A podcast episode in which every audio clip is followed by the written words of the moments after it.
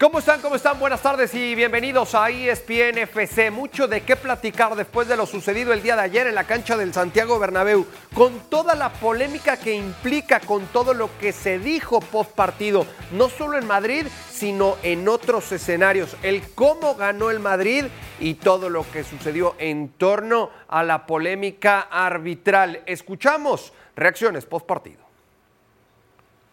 Bueno, sí, hace un partido extraño. No tengo nada que decir. Pero que, que es que me quedo con las palabras de Garitano. Entiendo el enfado, eh, la queja de Almería. Creo que justamente porque he estado protestando bastante durante todo el partido. El penalti, el gol con la mano, que hace el gesto, eh, el gol anulado por un forcejeo. Ah, Lo entiendo perfectamente. Eh, la verdad es que han sido decisiones revisadas por el VAR. que ha habido alguien que no ha dejado ganar. Ya habéis visto el partido. Lo que ha pasado ya, ya se ha visto. Pero lo ha visto todo el mundo. Yo ya dije, va a ser muy difícil ganar esta liga. Al final creo que el árbitro ha tomado la decisión eh, y creo que han sido tres decisiones bastante claras. Con la sensación de que nos han robado el partido. O sea que en mi opinión yo creo que no, no sirve para nada porque ya habéis visto lo que ha pasado. Habían cosas que no me, no me cuadraban. Si queremos ser la mejor liga del mundo, gusta decirlo y me jode. Pero es que estamos años luz. Estas han sido hoy las eh, principales eh, portadas de los diarios en España. De locos, titulaba Marca, más que tres puntos. Mundo Deportivo, arriba, titulan como robo y la imagen del cuerpo arbitral revisando el bar. Remontada de bar, dice el as. Un eh, gran Barça y abajo, atraco a la liga. No necesita el bar. ¿Quién habrá perdido más el eh, día de ayer? ¿El Almería? ¿El Real Madrid? ¿La credibilidad del fútbol español? Lo estaremos platicando aquí a lo largo de los próximos minutos. Saludo con mucho gusto a un goleador, a una leyenda y sobre todo a un gran ser humano como Jared Borghetti. ¿Cómo te va, Jared? Gracias Ah, por esa presentación. a mí. No, pues, ¿Perdón? ¿Qué, qué, qué pasó con ustedes, jóvenes? No, es que pensé que me pensé que me iba a saludar a mí primero por cómo se estaba dirigiendo. Perdón, una No, disculpa. ¿Es en No, serio? Perdón, no, perdón. nos- ah, ah, ojo, no, no. Nos, nos saludó a los tres. Llamó goleador a Jared, te llamó leyenda a ti y me llamó gran persona a mí. Perdón, perdón, una disculpa. Genio, ¿No? Barak, genio, genio. Bueno, entonces empiezo por la gran persona. Eh, ¿Cómo estás, Barak? Buenas tardes. Muy bien, muy bien, sorprendido. Buenas tardes, Mau. Saludos eh, al otro Mau y a Jared. Eh, sorprendido por el titular. eh, ¿Quién dijo que un gran Barça? Porque entre todo lo demás eh, podemos este, discutir. Sport. Pero gran Barça, decía un titular. Sí. ¿no? Pero bueno, también hablaremos de eso. Sí, Bueno, sí. Hablaremos de eso también. El Sport decía o titulaba así.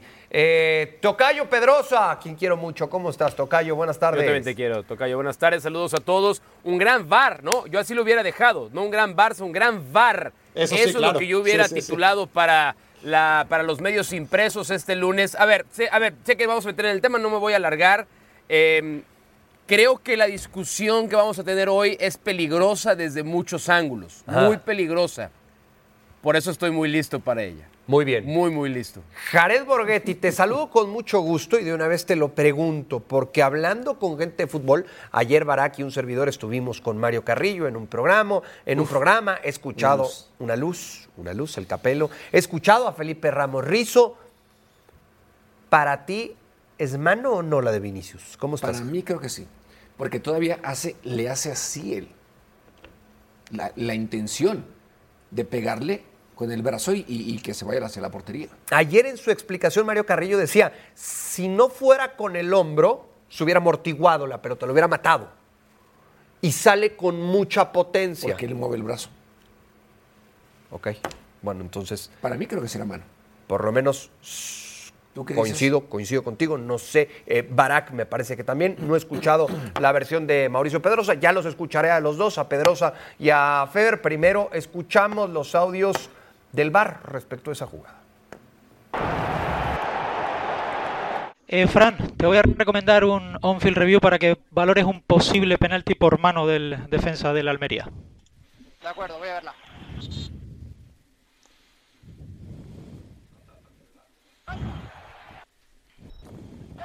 Se la pones en super slow para que él la pueda ver.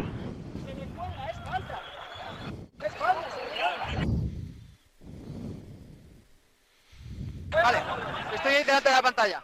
Ahí la tienes. Te la vamos a poner en super slow para que puedas ver, ¿vale? Te la voy a poner otra toma con la inversa izquierda. ¿Vale? Te pongo high behind también para que la veas en contexto y la separación entre jugadores. Y ahora es tuya la acción, ¿vale? Tú decides. Perfecto, remata el jugador del Madrid y golpea en el brazo. Pon la otra, la de... Sí. Y ocupando un espacio del defensor del Almería. Voy a pitar penalti sin tarjeta, ¿de acuerdo? Perfecto.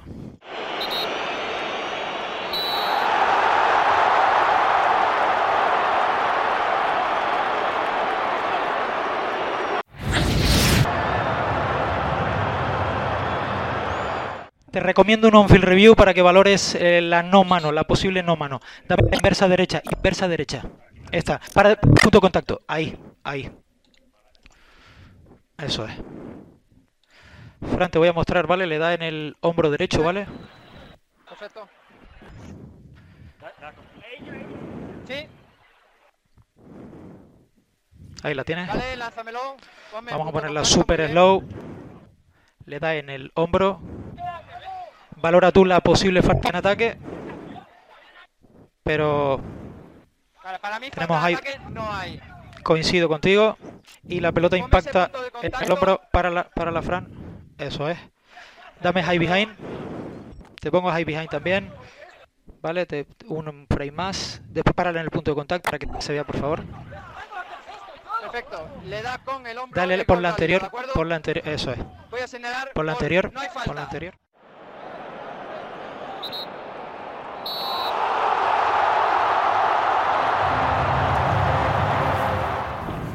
Maravilloso Están muy que las esto. tomas. La del segundo gol, Sí. hay unas tomas más cercanas, ¿eh? Sí, Hay unas tomas más cercanas. ¿Y por qué no se las enseñan al, al la, árbitro? la frontal dices. Sí. ¿Por Sí. qué no se la enseñan al árbitro esa? Y- y- Para y- mí, para mí creo que sí hay, hay mano porque hay la intención de él de pegarle. Si el balón te pega a ti, de- eh, no, no agarra tanta fuerza. Como ayer te lo decía eh, Capello, Mario, ¿no? Pero él sí le hace la intención. Él le pega al balón. Entonces, es diferente si tú le pegas con el hombre. El hombre es aquí. El hombre es acá, no aquí. Y si tú le quieres pegar con el hombre, le pegas así. Le pegas. Haces el movimiento normal del hombro. Entonces ahí sí estás metiendo el hombro. Pero él le hace así. Le pega. Él intenta pegar. Y la otra, en ningún momento le dicen que, que una posible falta sobre el defensor también. En el salto de... De, De Rudiger. De Rudiger. Sí. En ningún momento se la mencionan. Y después que el árbitro tampoco se da cuenta y dice, oye, Claro. hay una falta ahí. Sí, que eso era lo más claro, ¿no? En, en- en esa jugada. Lo más claro es cómo se apoya eh, Rudiger. Después antes el- decían que rival. también dependiendo de la cercanía era ver si era la intención o no. El jugador de Madrid cabecea y el otro va yendo para atrás, cabecea, pero en cuanto cabecea a 30 centímetros le pega en el brazo. ¿Qué hace el jugador? A ver, vamos jugada por jugada. Para ti, eh, Barak, la de Vinicius es mano, ¿verdad? Sí, e, es, es mano. Eh, entiendo que, que le pega mucho más cerca al codo que, que al hombro, ¿no? Es decir, si, si dentro de la circunferencia pega en, en- en un área de, de lo que es el brazo, está mucho más cerca del codo que, que del hombro. Y, si sale con potencia, es precisamente por eso, porque casi, casi remata con el codo, ¿no? Eh, así veo la jugada. Entiendo, y lo comentábamos ayer, que pueda ser medianamente debatible, pero es que eso es lo que, que yo censuro más que el VAR se supone, y así nos lo venden, entra para errores claros y obvios. Aquí no hay evidencia, y si en cualquier caso el árbitro hubiera inicialmente avalado el gol y el VAR hubiera dicho, a ver, checa, quizás podríamos decir ahora mismo, mira, no había eh, evidencias tan contundentes como para que el árbitro cambiara la decisión. Pero aquí está lo grave, el árbitro lo vio bien, el árbitro decidió que ese gol tenía que anularse, luego fue al VAR y sin evidencias, es decir, para, mí la evidencia es que es, que es mano, ¿eh? pero asumamos que no hay evidencia. Pues sin evidencias cambió de decisión.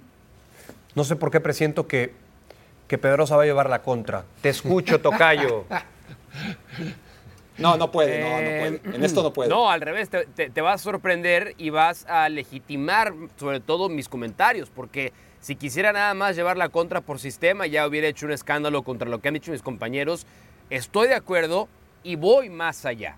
Voy más. Primero que nada, me decepciona mucho que Mario Carrillo no haya repasado en los libros de texto el juego de pelota, como el contacto con el antebrazo, el codo, la parte alta, sí puede expulsar un objeto redondo a forma de balón a una distancia prolongada. Eso lo aprendimos en la primaria cuando analizamos el juego de pelota. Así es que sí se puede, Mario, no nada más se mata el balón. Número uno. Número dos. Sí, para mí es foul de Rudiger y es mano de Vinicius. Pero yo voy a atacar lo siguiente, medio eh, ya se mojaban los pies tanto Jared como Barak, pero yo creo que ese es el tema más grave de todos. El grosero error de procedimiento de Hernández Hernández. Porque cuando en la primera jugada que revisa, pero ni por la cabeza, ni por la cabeza, les pasa a analizar la falta de Rudiger. Ni por aquí. En ningún momento hacen referencia, siendo que era una jugada que estaba pegada, no estaba a 10 metros, sí. no estaba fuera del área, es una jugada consecuente, es decir, tiene consecuencias la falta de Rudiger para que uno de los centrales no pueda brincar. Pero en la siguiente jugada, cuando se analiza eh, la mano de Vinicius, lo primero que dice Barak es importantísimo. La decisión en el terreno de juego es mano, por lo tanto tiene que haber una evidencia clara, inobjetable, de que el árbitro se equivocó y no existe. Pero Hernández Hernández, encargado de presentarle al central las distintas tomas del VAR, no hace más que tomar las tomas, las, más que tomar las, eh, los cuadros Lejanos. en los que para él, para él, justifican su decisión de analizar la jugada. Y por eso decía que vamos a tener una- un debate peligroso.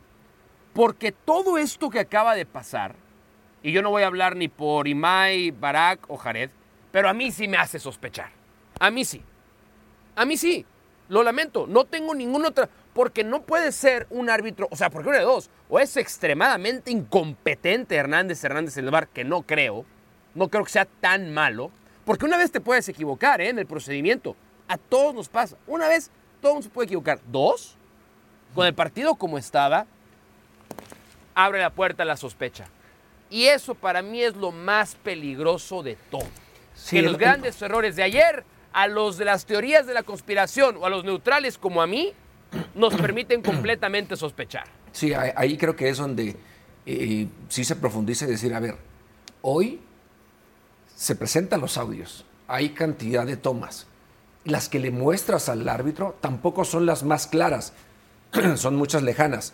No le mencionas algo que, que todos los demás estamos viendo. ¿cómo, cómo, poder, cómo, cómo poder justificar algo así? La verdad, creo que eh, te das cuenta que el arbitraje sigue siendo tan difícil, tan complejo, pero ya con esta posibilidad de poderlo analizar, pues entonces yo creo que no tendrían que ser ni tan siquiera árbitros, árbitros los que están en el bar como para tomar esas decisiones. Pero queda en la incompetencia, Ya, la falta de hasta- capacidad de la gente ya. que toma esas decisiones. Para mí sí. O en algo más, como dice Mauricio Pedrosa. O- quisiera creer que no. Pero dudaste. Es que, Es que esto te hace esto- dudar. Ante esto que nosotros vivimos de esto, que vemos fútbol, que cantidad de partidos. No somos árbitros. Hemos jugado. Bueno, algunos malitos como Barak, pero no hay bronca. es Este, muy cierto eso. Pero sabes cómo son las, las jugadas. Entonces no sé si los árbitros realmente a cuando, ver, Jared, cuando Jared, juegan, cuando hacen sus ¿estarías de cascaritas, digan, bueno, eh, a ver, una jugada más o menos parecida, lo que va a suceder. Parece que no. Jared, Créeme, pero parece que no. ¿estarías de acuerdo? ¿Estarías de acuerdo si en la jugada de, de Rudiger, el, el- el árbitro del VAR, el asistente del VAR, el central, analizan y dicen, pues mira, a ver, vamos a revisar si hay falta en ataque? Pues no, no hay. No, yo diría, bueno, para mí sí hay, pero por lo menos la revisaron Sí. y dijeron, no, no hay. Dices, bueno, está bien. Y en la otra, donde hay dos tomas, y en una Exacto. toma en la que hay una obstrucción clarísima de la vista, con esa empieza a ser suficiente para decirle, es mano, ¿eh? Hernández Y- y- Hernández, es, es y si- mano, ¿eh? y si Es mano, recuerdas en los mano, audios, ¿no? en los audios el mano, mismo árbitro mano. Y central no nada más dice, eso, sino que, no hay falta, sino ¿eh? que ya no le presenta, ya, o sea, le, le- le presenta una toma de atrás, lejanísima, donde tampoco es claro. Y ahí llegan a la conclusión de que entonces tienen que convalidar el gol. Por eso, por eso creo que la puerta de la sospecha está más abierta que nunca. No, y hay, y hay, y hay otra curiosidad, y, y quiero llamarla curiosidad por recurrir a un eufemismo, ¿no? Que, que en esa segunda jugada, la, la del gol de Vinicius, ahí sí los del VAR dicen, a ver, No hay falta. puedes checar si hay una falta previa ofensiva en ataque. Ahí sí, cuando realmente no había, cuando, cuando ahí no era nada evidente, pero ahí sí se acordó de, de checar si había algo que, que evidentemente en la primera no quisieron checar, porque, porque no es de que te la perdiste, es que en la primera estaba ahí, obstruyéndote la vista, no, no podías no ver a Rudiger impulsarse en el defensa. A ver, eh, Barak, ¿quién pierde más con todo esto? ¿El Real Madrid? ¿La Liga No. Española? El VAR. ¿O el Almería? No. No, el Girona. El, el- el Girona es el que pierde eh, en esta lucha desigual ya a priori. Claro, porque, porque escuchábamos al principio a, a Xavi diciendo va a ser muy difícil ganar esta liga. Sí, va a ser muy difícil porque tu equipo es horrible, ¿no? Este, Sí. pero, pero, pero querer achacar que esta liga va a ser difícil porque al Real Madrid le dieron tres puntos que no le corresponden y, e, e insinuar que puede seguir así, o insinuar que, que- que si el Barcelona está a siete puntos es por este tipo de cosas, eh, me parece por lo menos irresponsable por parte de Xavi. Pero, pero más allá del análisis del Barcelona, que ya tocaré en su momento, eh, le afecta obviamente al Almería, que es un equipo que no ha ganado un solo partido, que metió tres goles en el Bernabéu y que, bueno, el tercero se lo acredit- desacreditaron y, acabó perdiendo el encuentro y que, de todas formas, ganando o no ganando en el Bernabéu, era- es muy difícil que evite el descenso el Almería, pero el Girona sí. Es decir, eh, en la lucha por el título, ahí sí, eh, si, entendemos que todavía faltan muchas jornadas, pero que el Girona ya ha demostrado lo suficiente como para tenerle fe de que va a llegar hasta el final, pues el Girona es el que realmente tendría eh, toda la legitimidad para quejarse y de quien hasta ahora no ha oído nada. ¿eh?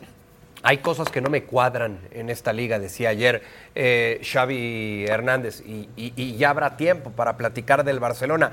Pero en esta parte de la declaración de, de Xavi, de acuerdo a lo que vienes explicando Tocayo Pedrosa, pues eh, coincides en lo que dice el técnico del Barcelona. A ver, estamos alineados. Lo que pasa es que a mí me pagan por dar una opinión de lo que pasa en la liga. A Xavi no. Y Xavi ayer eh, acumuló una piedrita más en el saco de declaraciones innecesarias, absurdas y fuera de lugar. O sea, Xavi tendría, con todo respeto lo digo, Xavi tendría que callarse la boquita y no opinar de temas que no le corresponden a él. Porque no nos olvidemos que pende todavía sobre el Barcelona una acusación, ¿qué digo acusación? Una investigación formal sobre una imprudente relación del Fútbol Club Barcelona con la, con la comisión de árbitros. Entonces Xavi tendría que eh, ser más prudente, preocuparse de su equipo y dejar de declarar como un aficionado y entender que sus declaraciones conllevan un peso en una representación de un club. Entonces tendría que ser más prudente y callarse la boquita sobre esos temas. Ahora, que lo que dijo está alineado con lo que nosotros estamos presentando, por supuesto que sí. Y tú le preguntabas hace un momento, Barak, ¿quién pierde? Eh, no sé cuánto pueda perder más la credibilidad del arbitraje, porque yo no sé si en este momento alguien en su sano juicio le concede una credibilidad. No hablo, insisto, desde el ángulo, desde la trampa y la malintención, sino simplemente desde la incapacidad. Porque hasta que no tengamos un documento en el que se nos señale claramente que el árbitro está influenciado por algo más, no, no podemos ser tan irresponsables y poco profesionales como para acusar algo de lo que no tenemos pruebas, porque no la tenemos. Lo que sí tenemos también al alcance son, semana tras semana, documentos digitales del Real Madrid que ha ido acumulando a lo largo de la temporada para desde su punto de vista demostrar que se han sentido afectados por el arbitraje. ¿Ustedes creen que eso no tiene un peso al momento de que algunos árbitros tomen ciertas decisiones? Por supuesto que sí. Entonces, acá la credibilidad ya está por los suelos y no termina por ayudar a la competencia deportiva, que para mí es la que más termina perdiendo dentro de todos los ángulos que pudiéramos encontrar. Ha sido tal el escándalo que aquí, en España, en China, en donde me digas, pues ni nos enfocamos en lo sucedido eh, en cuanto a funcionamiento, en cuanto No, a lo bueno, futbolístico no. por uno y otro equipo a lo largo de los 90 minutos, porque la Almería fue y le hizo un buen partido al Real Sí, Madrid en sí, el la Santiago que Bernabéu. sí, y eso es lo que, lo que duele, ¿no? Que un equipo que no ha ganado, un equipo que eh, tenía una visita complicadísima, le terminan echando a perder todo por decisiones debatibles y porque obviamente eh, queremos creer sin intención alguna. Pero es que hoy, con la posibilidad de poder Pero- analizarlo y de escuchar los audios, ¿cómo ayudar? Sí. ¿Cómo ayudar? Sí, por cierto, el... Es que el, el problema además, claro, Adelante, adelante, Barack. No, Perdón, el, el problema del que habla Mao es, es la incapacidad, ¿no? Que, que- que hay una incapacidad arbitral y, y que no tenemos pruebas para, para decir que va más allá de la incapacidad. El problema es que esa incapacidad tiende a ser siempre para el mismo lado, o para los mismos lados, ¿no? Para el Barça, para el Real Madrid, para los equipos poderosos. Porque hubo una de las tres acciones en la que sí hubo capacidad, pero fue a favor del Real Madrid. La capacidad de ver la falta, que es evidente, en la recuperación de balón en el tercer gol de Almería, la falta a Bellingham, ¿no? Ahí sí fueron capaces, pero fueron capaces a favor del Real Madrid. Por cierto, más allá eh, de que se aclare o no la situación en cuanto a las decisiones que toman en, en en- en el bar de la mano con el cuerpo arbitral, me parece fantástico que se publiquen estos, estos audios, ¿no? sí. Y creo que Sí, eh, las ligas como la mexicana tendrían que aprender de esto para publicarlo sin mayor temor. La polémica va a seguir Mm. existiendo. Pausa y volvemos porque tenemos que hablar del eh, Barcelona. Ayer venció en el Benito Villamarín al Betis cuatro goles por dos. ¿Cómo? Ya lo platicaremos.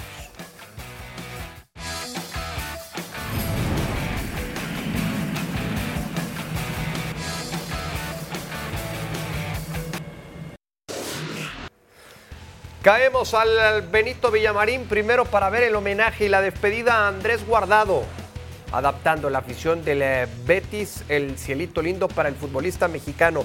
Y así arrancaba todo Jared con el gol de Ferran que ponía en ventaja al Barcelona. La verdad que me emociona ver todas las muestras de cariño que, que ha tenido Andrés Guardado. Mis respetos, mi respeto y, y qué orgullo, la verdad. Eh, hubiera sido coronado de una gran forma, ¿no? De haber conseguido eh, un buen triunfo ante, ante el Barcelona en, en casa, pero bueno, hoy el Barcelona fue mejor, algo que no ha hecho en muchas ocasiones durante el torneo, y, se lleva la derrota, ¿no? Dos goles de, de Isco, ¿no? Buenos goles. Doblete de Isco en ese momento para empatar el, partido. Después ingresa Joao Félix en la primera pelota que toca. Marca este muy buen gol con eh, parte externa. Y después vendría el cuarto tanto para el conjunto del eh, Barcelona por conducto de Ferran. Y así el eh, equipo dirigido por eh, Xavi Hernández vence cuatro goles por dos al Betis en el Benito Villamarín. Dos por cuatro, tío. Diría el macho, tienes razón. Bueno, cinco victorias y una derrota en eh, seis partidos oficiales para el Barcelona. Y con esto te pregunto, Barak, ¿encontramos ayer en el Benito Villamarín ese partido que se estaba esperando del Barcelona para terminar de convencer a todos los que todavía tienen o tenemos ciertas dudas con Xavi Hernández? No, para mí en absoluto. Y porque un partido no sería suficiente, pe- pero aún un partido así seis veces seguidas, con seis victorias ganando como gana el Barça, me parece que, que es conformarse con muy poco y entender que, que el listón ha sido tan bajo del Barça durante esta temporada que ya una actuación incompleta, eh, sobria, sí, en el primer tiempo, sobria y nada más, nada espectacular, dominó, controló, jugó mejor que el Betis. El Betis fue poca cosa y nada también, y, y en cuanto hizo un par de cambios se transformó y, y el Barcelona no tuvo respuesta, y el Barcelona que ganaba tranquilamente el partido, de repente lo vio 2 a 2, y no solamente 2 a 2, con, con dos jugadas de Isco en, en un par de minutos, sino que antes del minuto 90 el partido estaba perfectamente para que lo ganara el Betis. Tuvo muchas oportunidades de gol y el Barcelona firmaba el empate. Después una genialidad de Joao Félix, es un golazo, uno de los goles de la temporada. Y, ya con el contexto del partido, ya con el Betis eh, en el último segundo encuentra otra vez Ferran Torres de buena actuación individual el, cuarto. Pero no, eh, lo, lo- lo que yo oía durante el primer tiempo y, y lo que leo y oigo eh, como valoraciones finales de, de este partido, eh, para mí eh, se está exagerando demasiado. Una buena victoria por el Barça, porque no es fácil ganar en el Villamarín. eh, Betis invicto en casa y todo eso, lo entiendo. Pero el funcionamiento del Barça distó mucho ¿no? de, ser bueno. Sobre todo si analizamos los 90 minutos. Si analizamos todo lo que pasó antes de los dos goles del Betis, volveremos a lo mismo. Ya lo vivimos, ¿no? Aquel partido en el que el Barça fue mejor que el Real Madrid y, y al final le metieron dos goles, ni, siquiera al final. A mitad del partido le metieron dos goles y se acabó. Pues ahora en un contexto similar es lo mismo. Las mejores actuaciones del Barça normalmente son actuaciones incompletas, actuaciones en las que no puede controlar y en la que cede más temprano que tarde el, el dominio del partido. La victoria es oxígeno puro para, para Xavi. En eso lo tenemos que re- resumir el, el partido de ayer del Barcelona en el Benito Villamarín, Tocayo. No, porque a Xavi no lo tenemos que evaluar en partidos contra el Betis.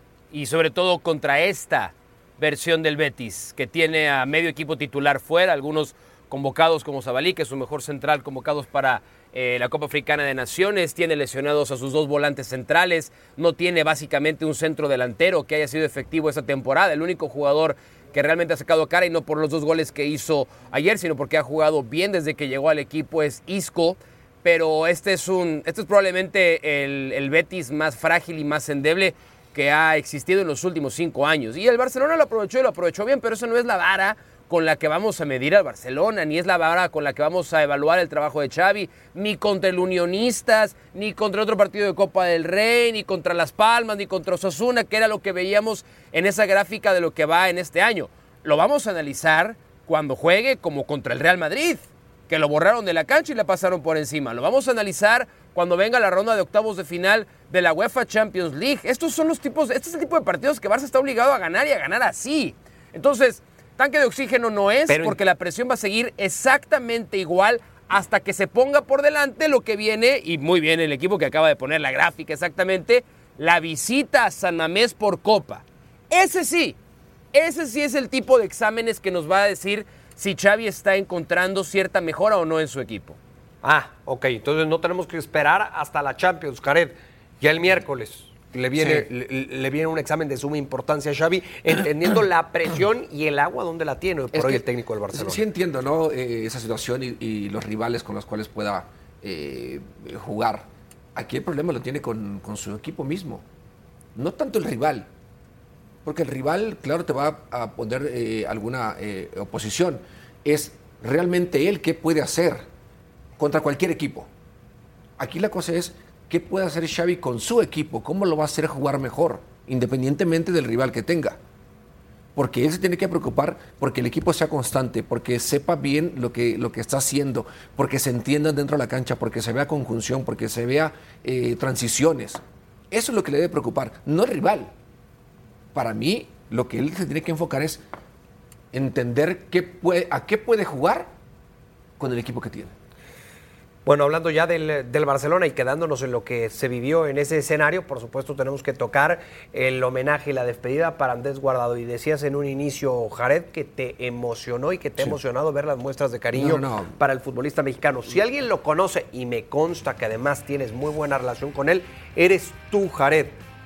Más que merecido, ¿no? No, la forma en cómo es despedido, Andrés. Me siento feliz, emocionado, orgulloso de que, eh, de que un mexicano eh, fuera de México sea reconocido así. Realmente, ¿no? Porque no solamente ha sido en el Betis, en, en este, eh, en este adiós de- del fútbol En el eh, europeo, ¿no? En el PSV, en, en otros equipos en los que él, él La militó Coruña. También. y la forma en cómo se expresan de él, la verdad es para decirles a los chavos, esto es lo que tienes que buscar. Sí. Esto es lo que tienes que buscar. Partiendo de una mentalidad que tuvo Andrés Guardado para decir en algún momento voy y juego en la segunda división de España. Yo, yo lo conocí muy chavo, ¿no? A los 18 años, en, en el Mundial de- del 2006. Pero después de ahí, realmente el crecimiento eh, en la parte futbolística y en la parte eh, mental, eh, de ser un jugador profesional en todos los sentidos, es de admirarse. Es de admirarse, eh, nunca ningún problema. Todos los jugadores expresándose bien de él, dentro de la cancha, fuera de la cancha, cómo era, cómo era en el vestidor. La verdad, es un gran ejemplo y me llena de orgullo, la verdad, y estoy muy feliz, muy feliz que se expresen así de él, porque eh, siempre tendemos a, a minimizarnos entre nosotros mismos y estoy seguro que con todo eso que vimos en, en- en Europa, como se están expresando de él, aquí, aquí, Habrá hay algunos que- que, hasta están diciendo, ah, ya para qué viene. Habrá alguien que Ah, menosprecie ya está lo, que, lo que ha logrado Andrés Y, Guardado. y el problema es que van a querer el Andrés Guardado de sus inicios. Y no, no vamos a ver a ese Andrés Guardado. Hay que entender qué es lo que puede hacer Andrés Guardado en este momento. Y ya. Sí, totalmente. Y disfrutar lo que le queda, ¿no? Claro. Mm, Que, que evidentemente, pues ya es poco. Eh, a lo mejor me equivoco, y si me equivoco, corrígeme, Tocayo, pero creo que A ver. publicaste ayer en el transcurso del día que para ti la tercera Sí. mejor carrera de Sí. un futbolista mexicano en Europa.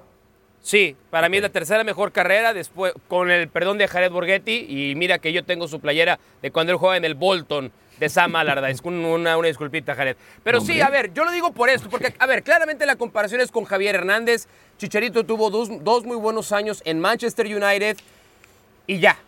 Tuvo un año bueno en el Bayer Leverkusen y nada más. Entonces, yo sí valoro mucho la constancia, la consistencia.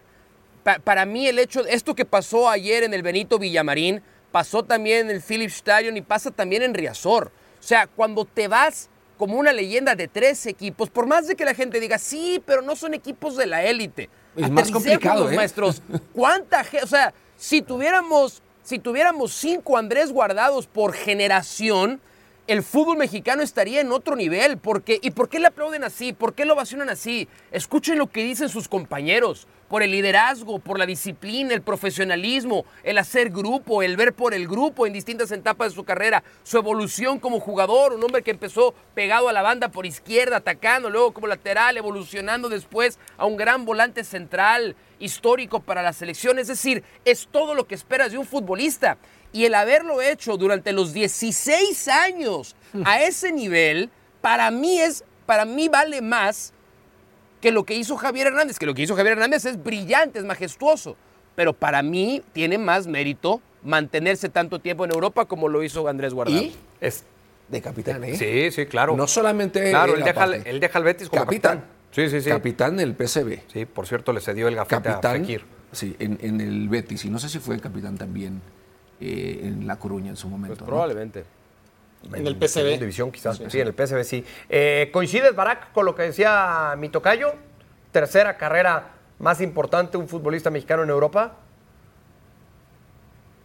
Sí, yo creo que sí. Yo creo que sí, son, son demasiados años. Eh, hay, hay que tomar en cuenta que el promedio del futbolista mexicano en Europa dura tres años y medio. Eso es o sea, la cantidad de, de chicos que, que llegaron a, a Europa y, y Javier y, y- y Andrés solamente les mandó un WhatsApp, bienvenido, lo que se te ofrezca, y, que después se fueron, ¿no? Y que Andrés seguía ahí. La cantidad de futbolistas mexicanos Que se rindieron a la primera o, o a la segunda. Claro, y Andrés eh, supo readaptarse, supo eh, cambiar cuando ya no le alcanzó, porque hubo un momento en el que ya no le alcanzó. Es decir, había un Andrés, el del Atlas, que le alcanzó para competir y, ser un emblema en el deportivo, en un deportivo muy sufrido que, que acaba descendiendo y luego ascendiendo, pero luego se va al Valencia y le va mal, y, y luego se va al Bayer Leverkusen y no juega nada, ¿no? Y en ese momento cualquiera se hubiera regresado. Eh, hubiera dicho, pues ya cumplí, ya estuve aquí siete años, ya está, ¿no? Cualquiera. Andrés apenas estaba empezando, ¿no? Andrés eh, se adaptó, cambió su manera de jugar, eh, fue mucho más útil, empezó a ser un jugador de, carril central, dar limpia salida de balón este, desde su propia cancha, sin dejar de dar el último pase en el último tercio. Eh, jugador al que nunca le quemaba el balón en los pies, por eso lo quieren tanto, porque los compañeros sabían que le podían dar la pelota a Andrés y no le iba a perder nunca. Eh, buen ser humano, mejor jugador, o al revés, este, según el trato que hayan tenido con él pues es un ejemplo para todos, ¿no? Para, para los que tuvieron el beneficio de jugar con él y para los que tuvimos la, la- la gran suerte también de verlo durante tantos años, sabiendo lo que se le complica, particularmente a cualquiera, ¿eh? no, no solamente al mexicano, pero particularmente al futbolista mexicano jugar en Europa. Y un futbolista que en las buenas, en las malas y en las regulares daba la cara. Daba la cara. Bueno, Sí, Andrés. Guardado estará llegando en las Nunca, próximas horas nunca a lo vimos en país. TV Notas, ¿eh? No, nunca. Yo, y, yo nunca lo vi en el TV Notas. y mañana será presentado en León. Bueno, en más de esta jornada del fútbol de España, hoy el Atlético de Madrid, Tocayo Pedrosa, apenas 1-0. Vence a Sí. Granada con gol de Morata. Le, le sacudió un poquito al once inicial el Cholo Simeone después del desgaste de los 120 minutos eh, por Copa del Rey contra el Rey y tiene después el partido contra el Sevilla también por Copa del Rey, pero aún así lo que no le mueve es que jueguen adelante Griezmann y Morata y con eso basta, ¿no? Había que ir a arrancar como fuera los tres puntos a, la cancha de Granada y así lo hizo el Atlético de Madrid. Es este tipo de partidos por esa carga con la que venía llegando en los que, está bien, no, no, no, no creo que sean para analizarle mucho más, más que solo la victoria para el equipo del Cholo. Y el Girona ayer no solo ganó, sino gustó y goleó al Sevilla, Jared. Este Girona que no se desinfla, ¿eh? No tropieza. No, y es que realmente el equipo juega a ojos cerrados, ¿no? Sí, puede haber al- algunos jugadores que destaquen más, pero lo importante que es el equipo en sí. Saben lo que tienen que hacer dentro de la cancha cada uno de ellos y dan más. Y dan más por el compañero y se esfuerzan por el compañero, alientan al compañero y siempre están disponibles para el compañero. No, bueno, juegan por nota. En ese estadio Montilivi, casa del eh, Girona que tanto mencionamos a lo largo de los últimos días, aunque usted no lo crea, Jared Borghetti comió tacos de, canas- de canasta. Comimos. ¿Cómo los consiguió? Comimos. Luego lo Sí. contamos. Wow. Bueno, pues ahí está. Y bueno, Y sí, Y bueno. bueno, sí, ahí está la tabla de posiciones. ¿Te sorprende algo, Barack? Sí, obviamente en retrospectiva muchísimo, ¿no? Eh, la verdad es que el gran mérito del Girona es que visto lo visto ya no sea sorpresa. Ya, ya vemos por casi seguro que así seguirá hasta el final. 52 puntos ya tiene el Girona y es líder. Pausa y volvemos para hablar de la Bundesliga.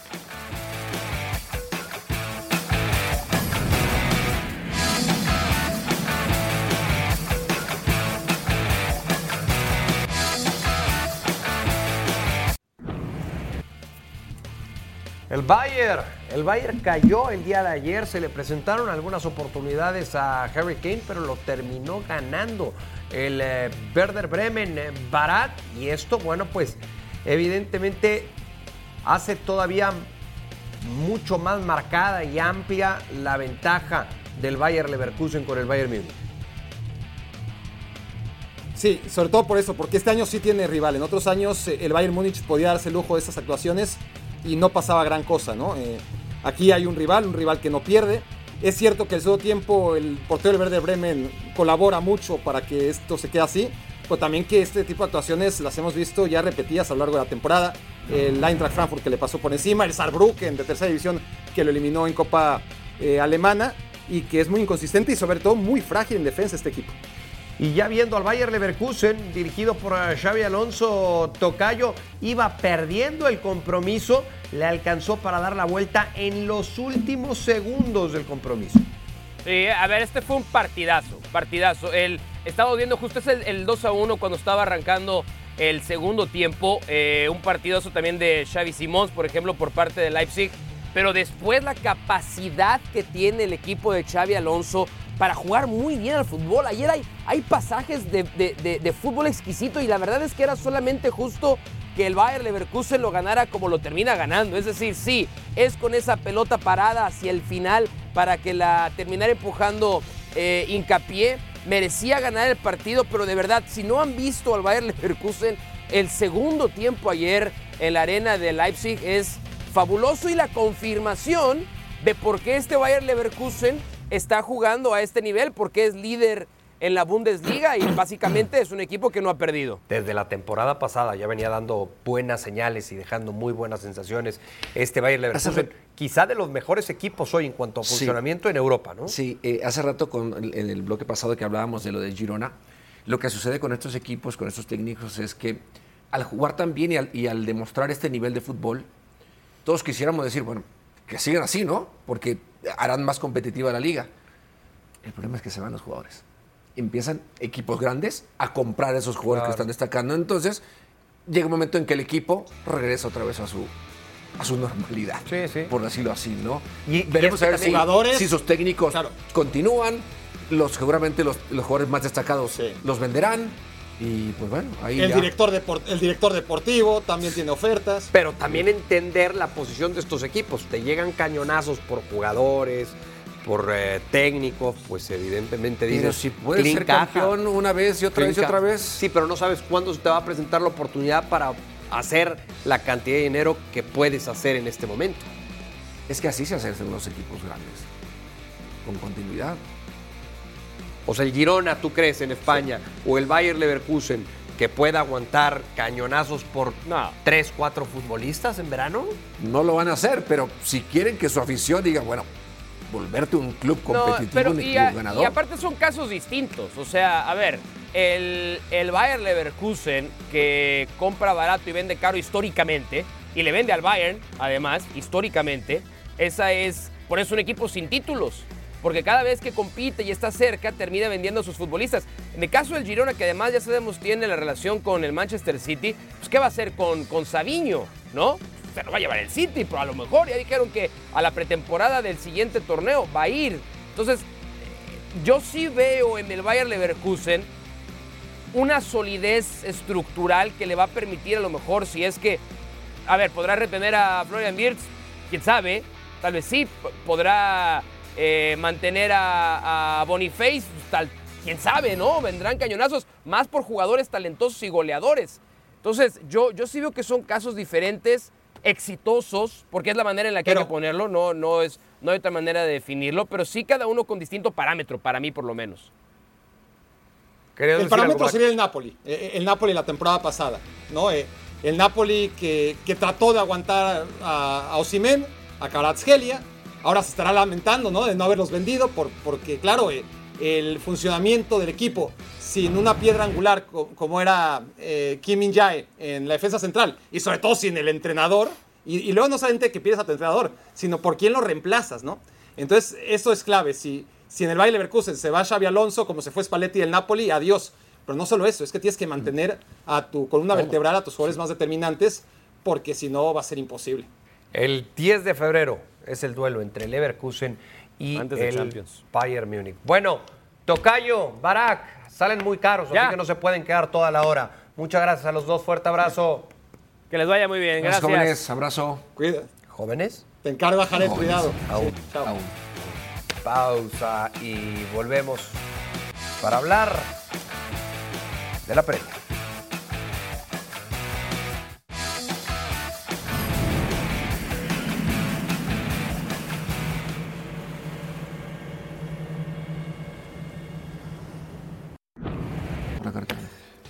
Actividad del Liverpool. Este Liverpool que además a mitad de semana, de esta semana, juega partido correspondiente a la Carabao Cup, semifinal ya de Carabao Cup. Darwin Núñez marcó el primero y volvió a marcar más adelante Darwin Núñez, que sigue siendo un futbolista, por lo menos a mí me parece muy interesante. Y este Liverpool, ya que hablábamos del Leverkusen, pues es otro de los equipos que juega muy bien. así. Sí, que le ha costado el año anterior eh, algunas temporadas a, Klopp. eh, ha habido muchos cambios, se han ido jugadores importantes, han llegado unos que no han suplido como, como se esperaba a las ausencias de, de los que se fueron. Pero bueno, ahí va, eh, poco a poco entendiendo mejor. Y obviamente este hombre, junto con, con Luis, que está lesionado, son de los, de los mejor que tienen, ¿no? junto con Salah, obviamente. Sí, Salah que todavía está en la Copa Africana de Naciones. 4-0, entonces el Liverpool goleó al Bournemouth y el ¿Qué Arsenal. dices de estos? Sí, también derrotó 5-0 al eh, Crystal Palace cuando parece que va perdiendo gas el equipo de Arteta. Tiene capítulos como este, Jared. Y me gusta. Me gusta porque es, es un equipo que juega bien, muchos jóvenes, eh, te entretiene y para mí creo que se merece ya ser campeón, por favor. Después de cómo perdió el torneo pasado la liga, no, no, no, no. Pero esta se ve difícil, ¿eh? Esta ya se ve difícil.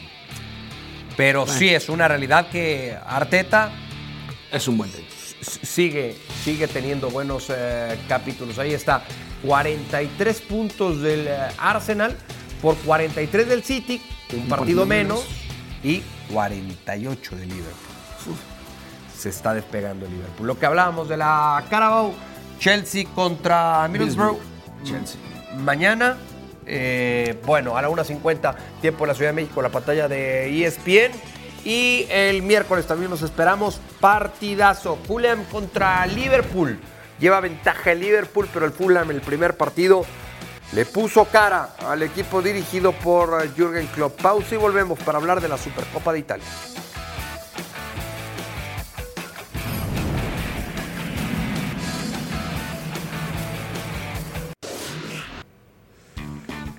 La Supercopa, la Supercopa es para el equipo que mejor fútbol despliega en Italia. El que dirige Simone Inzaghi, su hermano Pipo, como futbolista fantástico, como entrenador, la está sufriendo muchísimo con la Salernitana. Hoy Simone Inzaghi con el Inter gana la Supercopa en el último suspiro del partido con gol del que siempre, del que siempre aparece Jared. Sí, ¿no? Lautaro. Es el que se hace presente en, el único gol del partido y que le da el título. Sí, asistencia de Pavard y el que terminaba la jugada era Lautaro Martínez, una expulsión para el conjunto del Napoli. Lo seguí insistiendo, lo seguí intentando, el Inter seguía pisando el área rival hasta que llegó Pavard prácticamente a raya final y después la definición de su toro, de Lautaro. Qué buenos resultados le ha dado el argentino al Inter. Sí, ¿no? Qué buenos resultados. Lástima que le ha costado en la selección. ¿eh? Sí, sí, perdió la titularidad en la Sí. Copa del Mundo de Con Damián, Qatar. ¿no? Con Julián. Con Julián, perdón. Sí, con Julián perdió la, la titularidad, ahí el festejo para este equipo que seguramente también se quedará con el Scudetto y veremos. Bien por, eh, eh, por el fútbol italiano, ¿eh? Sí. ¿No? Que regrese el Inter, que regrese el Milan, la Juve. Eso, ya Se- se viene fútbol En italiano. título se le está acercando el Inter a la Juventus. 8 del Inter por 9 de la Juve. Pausa y volvemos.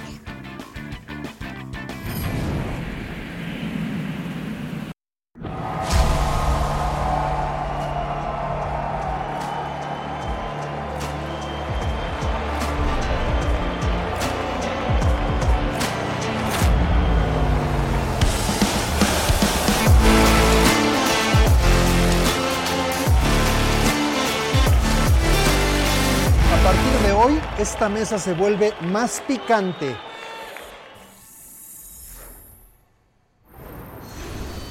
Nos sentaremos entonces a partir de hoy con Ricardo Peláez en Fútbol Picante en punto de las 11 de la noche, tiempo de la Ciudad de México, por ESPN y Star Plus. Ahí nos vemos, ¿no? Ahí Jared? nos vemos más tarde, por la llegada de regreso. El regreso, El sí, regreso de. Ricardo Peláez. De Ricardo Peláez. El miércoles, en la pantalla de ESPN a las 6.50 de la tarde, tiempo de la Ciudad de México, San Luis contra Tigres. En un partido que corresponde bueno. a la fecha 4 del fútbol mexicano. Me gusta San Luis, ¿eh? Mucho. Sí. Mucho. Arrancó la temporada tal y como la terminó el torneo Sí. anterior. Yo pensé que se podía desinflar y no. No. Eh, funcionó esa parte de dejar al, al asistente. ¿Sí? En Puma no está haciendo tan bien. A algunos les ha funcionado, no, no siempre es. A otros no, no siempre, no siempre. No siempre Gracias, Karen. Nos vemos en la noche. Un placer. Y mañana aquí también. Y mañana aquí también. No se pierdan entonces a las 11 de la noche. Ricardo Peláez de hoy y ojalá por mucho tiempo Fútbol Picante. Buenas tardes.